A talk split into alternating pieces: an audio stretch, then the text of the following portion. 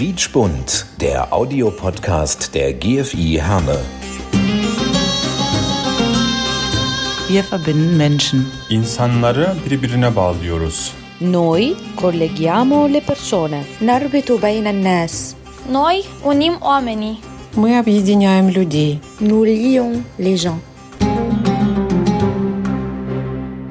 Ja, hallo zu einer neuen Folge von Quietschbund, dem Audiopodcast der GFI Herne.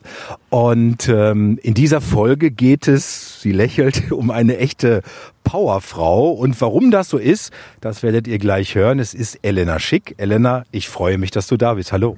Ja, hallo Achim, ich freue mich auch unglaublich. Äh, zu Elena kann ich so viel erzählen.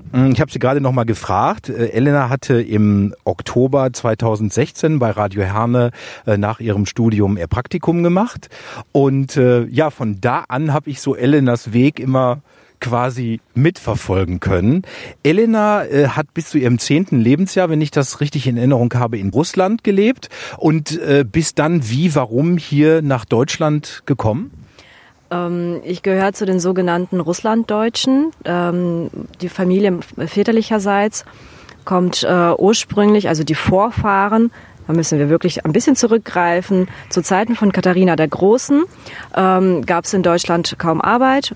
Russland war größtenteils unbesiedelt und da hat sie ein Statut erlassen und hat ähm, deutsche ArbeiterInnen eingeladen, nach äh, Russland zu kommen, sich anzusiedeln. Es gab 30 Jahre Steuerfreiheit, es gab Religionsfreiheit, sie hat Erde und Land äh, den Menschen gegeben und dadurch sind eben viele Deutsche nach Russland eingewandert. Haben ähm, sich entlang der Wolga angesiedelt, deswegen gibt's noch den Begriff Wolgadeutsche haben untereinander geheiratet und das ist nämlich wichtig, denn ähm, in Russland ist es so, dass die Nationalität nicht von der Staatsbürgerschaft abhängig ist, so wie in Deutschland, sondern die wird vom Vater immer weiter vererbt. Das heißt, die Leute haben unter, also über Jahrhunderte hinweg ähm, die Na deutsche Nationalität weitergegeben und ähm, als Stalin an der Macht war und wir den Zweiten Weltkrieg hatten, war der Deutsche der Feind. Ähm, zumindest Stalin hat, na klar, Stalin hat äh, die Deutschen auch im Land zu den Feinden erklärt und hat sie dann ähm, zwangs ähm, ausgesiedelt. Ein Teil kam nach Sibirien, ein Teil kam nach Kasachstan. So kommt es, dass ich eben auch in Kasachstan geboren bin und in meiner Urkunde, also Geburtsurkunde steht, dass ich eben Deutsche bin, weil mein Vater eben auch Russlanddeutscher ist. Und warum ist Elena eine Powerfrau? Alleine schon deswegen. Elena äh, lebt und wohnt hier in Herne und Elena hat irgendwann dann nach ihrem Studium gesagt, jetzt packe ich meine Tasche und gehe nach Freiburg und äh, mache da meinen Doktor. Sehr mutige Entscheidung, Elena. Ja, ich äh, war selber sehr erstaunt über meinen eigenen Mut. Also ich äh, hatte nie Fernweh nach meinem Umzug mit zehn Jahren. Ähm, ich war nie im Ausland, habe nie ein Auslandssemester gemacht im Studium, weil ich äh, wirklich Angst davor hatte, nicht den Mut hatte, als dann die Promotion äh, anstand und die Frage im Raum stand, wie finanziere ich mir das, ähm, habe ich eben die Stellenausschreibung in Freiburg gesehen und das war einfach wirklich eine Möglichkeit ähm, zu promovieren und aber auch dafür bezahlt zu werden, was leider selten ist. Wo werden wir dich dann demnächst beruflich tätig sehen? In welchem Bereich siehst du dich? Ähm, ich sehe da zwei Schienen, die ich interessant fände. Ähm, auf der einen Seite klassisch Presse- und Öffentlichkeitsarbeit. Ähm, da hat eben mein Lebenslauf, auch äh, die Tätigkeiten, die ich in der Vergangenheit ausgeübt habe, mein Praktikum bei Radio Herner und so weiter, ähm, macht mich eben dafür prädestiniert und das ist auch etwas, was ich mir gut vorstellen könnte, was mir auch Spaß machen könnte. Und auf der anderen Seite, wenn man eben vor dem Hintergrund der Promotion und der Art und Weise, wie ich arbeite, ähm, sich das anschaut, könnte ich mir auch gut eine Arbeit im universitären Kontext, eben im wissenschaftlichen Kontext vorstellen, ähm, Richtung Wissenschaftsmanagement, Forschungsdatenmanagement, sowas irgendeine, ich weiß nicht, ob es eine Freundin von der ist oder ich weiß auch gar nicht, wo ich das aufgeschnappt habe, hat mal gesagt, Elena will's halt wissen. ist das so? Äh, ich weiß es nicht. Ich muss aber tatsächlich daran, daran denken, dass in der Abi-Zeitung auch einer zu mir geschrieben hat, sie weiß, was sie will und sie, sie kriegt das auch. Ähm, ich finde es unglaublich interessant, wie ähm, das Fremdbild äh, sich von einem Eigenbild unterscheiden kann, dass wirklich viele Menschen um mich herum viel mehr mir zutrauen, als ich es tue. Ich finde es unglaublich schön und ich brauche auch diese Bestärkung. Ich glaube, vieles würde ich mir dann gar nicht trauen, auch zum Beispiel nicht den, den Umzug nach Freiburg hätte ich mich wahrscheinlich auch nicht getraut, wenn genug Menschen um mich herum gesagt hätten, komm, das ist nur für drei Jahre, du schaffst das, dann kommst du wieder. Ja. Neben dem, worüber wir jetzt gerade gesprochen haben, engagierst du dich ja auch sehr viel in Projekten. Du äh, engagierst dich zum Beispiel bei Arbeiterkind. Äh, was, was ist das genau? Worum geht's da? Arbeiterkind.de ähm, ist für alle da, die als erster ihrer Familie studieren oder studieren wollen. Ähm, warum das überhaupt notwendig ist, ähm, sieht man an statistischen ähm, Erhebungen. Und zwar ähm, fangen im Schnitt von 100 Akademikerkindern ähm, über 70 ein Studium an und von 100 Arbeiterkindern etwas über 20. Woher das, diese Diskrepanz? Also bestimmt nicht, weil Arbeiterkinder ähm, dümmer sind oder schlechtere Noten haben. Das bestimmt nicht. Es liegt eben daran, dass ihnen Vorbilder in der Familie fehlen, wenn eben in der Umgebung, in der, in der Familie, im Bekanntenkreis noch niemand studiert hat und niemand einem helfen kann und Fragen beantworten kann, dann stellt sich teilweise gar nicht diese Möglichkeit, sondern man wird automatisch eher Richtung Ausbildung gedrängt. Und das ist aber auch ganz wichtig. Uns geht es nicht darum, dass wir sagen, es müssen jetzt alle studieren. Darum geht es nicht. Sondern wir sind der Meinung, dass jeder die Möglichkeit dazu haben sollte, der ähm, die richtigen Noten mitbringt, die richtigen Persönlichkeitsvoraussetzungen, sage ich mal, und äh, es kann einfach nicht sein, dass so viele junge Menschen sich gegen ein Studium entscheiden, weil ihnen Informationen fehlen, weil sie Angst haben, weil ihnen Vorbilder fehlen und so weiter. Und das versuchen wir eben durch unser Engagement äh, auszugleichen. Jetzt bist du ja die, die diesen akademischen Weg gegangen? Gab es Vorbilder in deiner Kindheit, in deiner Jugend, äh, Menschen, die dich äh, in diese Richtung gebracht haben oder warst du das ganz alleine? Ähm, überhaupt keine Vorbilder, also auch schon alleine durch den Umzug ähm, nach Deutschland überhaupt keine Information. Es war nur so, dass meine Mutter von Anfang an gesagt hat, Kind, in Russland hätten wir das uns nicht leisten können, dass du studieren gehst. Jetzt bist du hier, du hast diese Möglichkeit, du hast die Noten, ich glaube an dich, mach das. Und das war eben, wie ich ja vorhin schon gesagt habe, einfach diese Möglichkeit, Menschen um einen herum zu haben, die an einen glauben, die einem etwas zutrauen. Ähm, die, das macht es überhaupt erst möglich. Und dann stand für mich nie irgendwie die Frage in den Raum, dass ich eine Ausbildung mache. Ich war auf einem Gymnasium, ich habe Abitur gemacht und äh, dann war klar, okay, ich gehe studieren. Und die Frage war nur, was? Und wie finanziere ich das? Also das wusste ich alles nicht. Und das war wirklich, da gab es Arbeiterkind, die leider noch nicht. Ähm, habe irgendwie über Ecken Informationen eingeholt. Eine Freundin wusste, dass es BAföG gibt. Eine andere Freundin wusste, wie man sich einschreibt. Und irgendwie hat man, Google gab es ja auch noch nicht so in dem Maße. Ich habe äh, 2006 mein Abi gemacht. Das heißt, man hat irgendwie über Hörensagen irgendwie sich die Infos geholt. Wie war das für dich, für deine Familie, als ihr hier in Deutschland angekommen seid? Wie hast du das hier wahrgenommen? Äh, auch die ersten Jahre, äh, war das so eine Willkommenskultur oder war das auch so ein bisschen so ein Abstrampeln gegen Vorurteile? Vorurteile ähm, habe ich keine erlebt. Da weiß ich aber auch, dass ich wirklich in einer unglaublichen ähm, ja, dass ich sehr viel Glück hatte mit den Menschen um mich herum. Also angefangen von der Grundschule. Ähm, meine Lehrerin, die mir eben nach fünf Monaten in Deutschland schon die Gymnasialempfehlung gegeben, was das, also statistisch gesehen überhaupt nicht möglich ist und ähm, oder einfach viel zu selten passiert leider.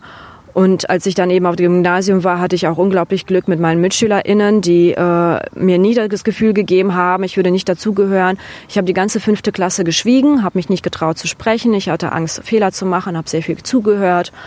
Ähm, und dann ging es eben peu à peu los, dass ich äh, geredet habe, mich ausgetauscht habe. Aber auch da, also ich habe keine Mobbing erfahren mit, ähm, gemacht. Ich habe ähm, wurde nicht ausgegrenzt, ich wurde nicht schlecht behandelt und ähm, da bin ich unglaublich dankbar für, bin unglaublich dankbar für die Menschen um mich herum und äh, weiß das aber auch zu schätzen, weil ich weiß, dass es eine Ausnahmesituation ist oder eine Ausnahmeerscheinung ist. Wie würdest du das heute so sehen? Würdest du sagen, dass du dir das alles, was du bis heute erreicht hast, selber erkämpft hast oder dass da auch viel Glück dabei war oder dass auch dieses System hier in Deutschland das mitgetragen hat? Wie würdest du das definieren, wenn du es müsstest? Ich denke, es ist wirklich eine gesunde Mischung aus allen Aspekten, die du gerade genannt hast. Ähm, ich betone immer wieder, dass ich Glück hatte mit den Menschen um mich herum. Das kann man nicht beeinflussen. Ne, ich war in der B-Klasse. Ich weiß ganz genau, wenn ich in A oder C gewesen wäre, also wir hatten vier äh, Klassen in der Stufe, wäre das anders gelaufen, weil ich eben mitbekommen habe, dass es da durchaus äh, Fälle gab, dass man eben nach der Kleidung beurteilt wurde und sowas. Das gab es bei mir nicht. Ne? Das heißt, ich hatte unglaublich viel Glück ähm, mit dem Klasse, starken Klassenzusammenhalt, mit den Menschen um mich herum, die mich immer motiviert haben, bekräftigt haben. Ja, das deutsche System ähm, also das deutsche Bildungssystem, da gibt's viel zu kritisieren und das tun wir auch bei arbeiterkind.de. Das müssen wir tun, denn ähm, es muss eine Entwicklung geben, zum Beispiel, dass man mit der vierten Klasse einfach viel zu früh getrennt wird, dass viel zu früh Entscheidungen fallen müssen, die lieber auch nach hinten verschoben werden sollten und so weiter. Ähm, grundsätzlich würde ich sagen, ich habe meinen Weg gemacht, weil es möglich ist, weil das Schulsystem, das Bildungssystem durchlässig ist auf der anderen Seite würde ich sagen, dass ich in viele ähm, Sachen reingestolpert bin. Also weil das einfach, ich wusste, äh, also ich habe mal auch mal äh, einen Spruch gebracht, ähm, keiner sagte mir, dass es nicht geht, also habe ich es einfach gemacht. Also ich glaube, wäre jemand in meiner Umgebung gewesen und hätte gesagt, und das kommt leider vor, Kind, du schaffst es nicht, versuche es gar nicht erst, ich hätte es nicht gemacht. Wie gesagt, du hast ja schon sehr viel erreicht. Ähm, und ähm, hattest du jemals das Gefühl, ähm, dass du es als Frau schwerer hattest und hast, als es Männer haben? Nicht partout in der Bildungsgeschichte.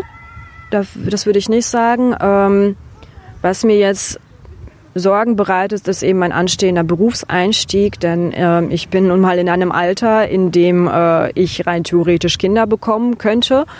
Und da weiß ich ganz genau, dass bestimmt der ein oder andere Arbeitgeber oder auch Arbeitgeberin, leider ist das ja auch bei Frauen der Fall, äh, da er Verluste sieht, wenn sie oder er mich einstellt als eine Bereicherung. Das finde ich halt schade. Und ähm, ich denke, es ist auch ein Stück weit eine Erziehungssache, ähm, dass ähm, Männer grundsätzlich ähm, oder Jungs so erzogen werden, dass sie dazu neigen, sich zu überschätzen, Mädchen und Frauen dazu neigen, sich zu unterschätzen, ähm, auch vielleicht nicht das volle Potenzial zu schöpfen, was sehr schade ist. Ähm, da sind wir ja eigentlich schon mitten im Thema drin. Äh, ich, hab, ich denke da auch oft so drüber nach, weil ich meine, bei mir war es zum Beispiel so, ich weiß noch, als ich meinen, meinen ersten Job hatte, ich hatte eine Chefin und äh, ich hatte da nie ein Problem mit. Und jetzt habe ich ja auch eine Chefin, die sogar noch jünger ist als ich, könnte meine Tochter sein. Und ich habe auch damit kein Problem. Das heißt, ich kenne diese Schere gar nicht so, dass ich das Gefühl habe,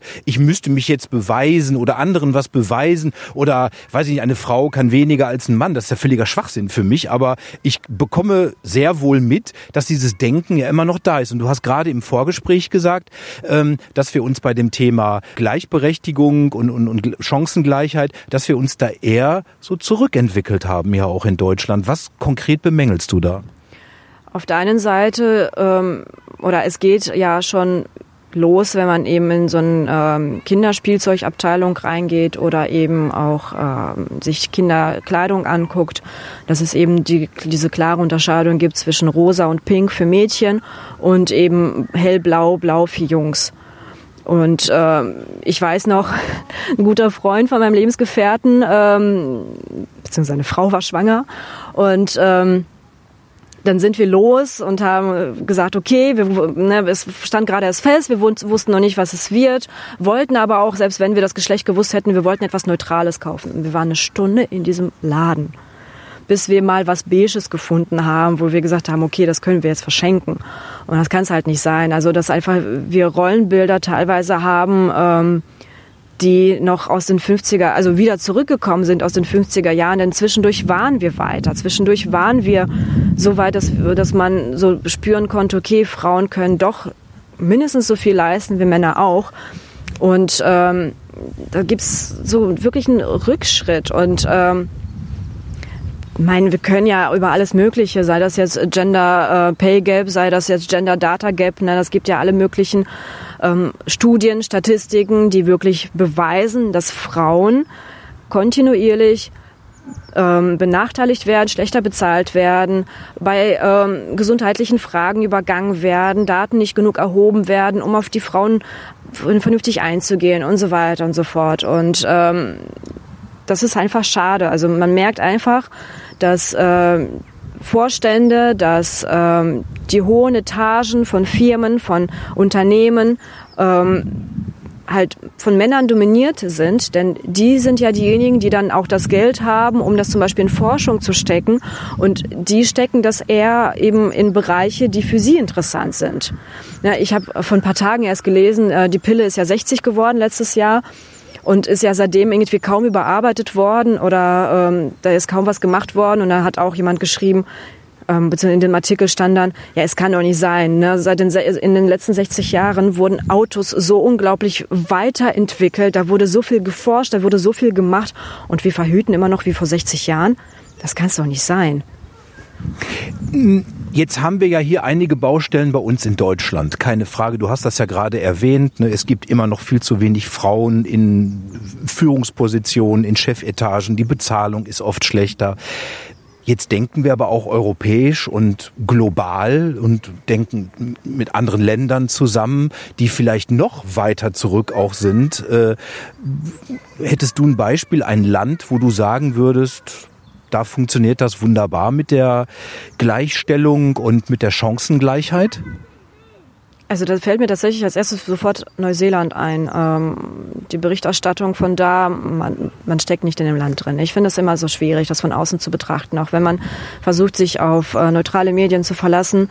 Ähm, aus Erfahrung weiß ich, dass eben dadurch, dass ich eben aus Russland komme und auch da die Berichterstattung mitbekomme, dass es eben nicht immer so richtig ist und dass es nochmal eine andere Sache ist, wie die Menschen im Landesinneren wirklich empfinden. Ich finde es aber wirklich bewundernswert, ähm, einfach die Entwicklung in Neuseeland, auch ähm, teilweise, wie schnell Sachen beschlossen werden, wenn erkannt wird, da gibt es ein Problem, da gibt es Ungleichheiten, da gibt es Ungerecht, ähm, Ungerechtigkeiten, ähm, wie schnell einfach reagiert wird. Es gab ähm, ein Senatsmitglied, ein Mann, ähm, der zu den Ureinwohnern Neuseelands gehört, ähm, hat äh, sich darüber beschwert, dass es in dem Senat eine Krawattenpflicht gibt, die er eben ähm, als politische Ungleichheit und ähm, Unterdrückung empfunden hat, beziehungsweise nicht nur er, sondern eben ähm, die Menschen um ihn herum. Und äh, zwei Tage später war das Thema gegessen, da wurde die Krawattenpflicht abgeschafft. Und da frage ich mich, warum geht das nicht. Warum? Ich finde, Deutschland ist so unglaublich langsam, wenn es um Entscheidungen geht. Und dann wird drüber gesprochen, es ist gut, unser System ist gut, es ist sicher, es, es ähm, verhindert, dass ähm, solche Sachen wie äh, das Dritte Reich nochmal passieren, weil es eben immer wieder ähm, Sicherheitsstopps gibt sozusagen ähm, und ähm, wo abgestimmt werden muss. Aber das führt halt leider dazu, dass unglaublich viele Entscheidungen unglaublich lange brauchen. Und das finde ich einfach schade. Und ich finde auch, ähm, habe ich auch erst vor, äh, vor ein paar Tagen gelesen, dass äh, viele ähm, Männer in einem Bundestag sich zum Beispiel darauf ausruhen, man müsse nichts mehr für Frauenrechte tun, denn wir haben ja eine Frau als Kanzlerin. Und das kann es halt auch nicht sein. Nur weil Angela Merkel Kanzlerin ist, bedeutet das nicht, dass wir so weit sind, dass wir zum Beispiel in den Vorständen genug Frauen sitzen haben, dass wir, dass äh, genug Rücksicht auf Frauenrechte genommen wird und so weiter und so fort. Also Stellen wir uns mal vor, ich wäre jetzt, wäre jetzt eine Frau, ich wäre jetzt vor einem halben Jahr aus Syrien hier nach Herne gekommen, würde noch kaum Deutsch sprechen, ähm, wäre jetzt, ich sage jetzt mal 20. Was würdest du mir empfehlen? Was würdest du mir raten? Was, was, was, was ich tun soll, um hier Fuß zu fassen? Deutsch lernen. Ich finde, die Sprache ist unglaublich wichtig und Solange man nicht die Landessprache beherrscht, kann man nicht Teil der Gesellschaft sein. Ich finde es auf der anderen Seite aber auch unglaublich wichtig zu betonen, dass man seine Muttersprache beibehalten muss. Denn äh, meine Muttersprache, mein, das, die Tatsache, dass ich nach wie vor fließend Russisch spreche, hat mir eben unglaublich viele Türen geöffnet, mit denen ich nie gerechnet hatte. Deswegen auf jeden Fall, wenn man Interesse daran hat, ein Teil dieser Gesellschaft zu sein, hier dazu zu gehören, zu arbeiten, sich zu entwickeln, Freunde zu finden, dann muss man diese die Sprache lernen. Und ähm, auf der einen Seite finde ich aber, es ist wirklich ein zweischneidiges Schwert, beziehungsweise also es gibt ja zwei Seiten der Medaille. Die Bereitschaft ähm, zu Integration beziehungsweise die Bereitschaft, ähm, ein Teil dieser Gesellschaft zu sein, bedeutet aber auch, von, von dieser Gesellschaft akzeptiert zu werden. Und das betone ich halt auch immer wieder. Ich habe mich nicht so gut integriert, nur weil ich es wollte, und weil ich sehr jung war und äh, mir die Sprache zugeflogen ist, sondern auch, weil die Menschen um mich herum mich willkommen geheißen haben, mir immer wieder die Hand hingestreckt haben und mir das Gefühl gegeben haben, ich bin nicht fremd, ich gehöre dazu. Und das finde ich unglaublich wichtig. Für jetzt danke ich dir jetzt erstmal und äh, ich weiß, mit welchem Druck du an deiner Doktorarbeit arbeitest und ich drücke dir alle, alle Daumen und sage bis ganz, ganz bald. Elena Schick, Dankeschön. Ja, Achim, vielen Dank für diese Möglichkeit. Alles Gute. Hat mich sehr gefreut und das war diese Folge von Quietschbund, dem Audiopodcast der GFI. Ich bin Achim Preikschat. Bis zur nächsten Folge. Danke fürs Zuhören. Quietschbund, der Audiopodcast der GFI Herne.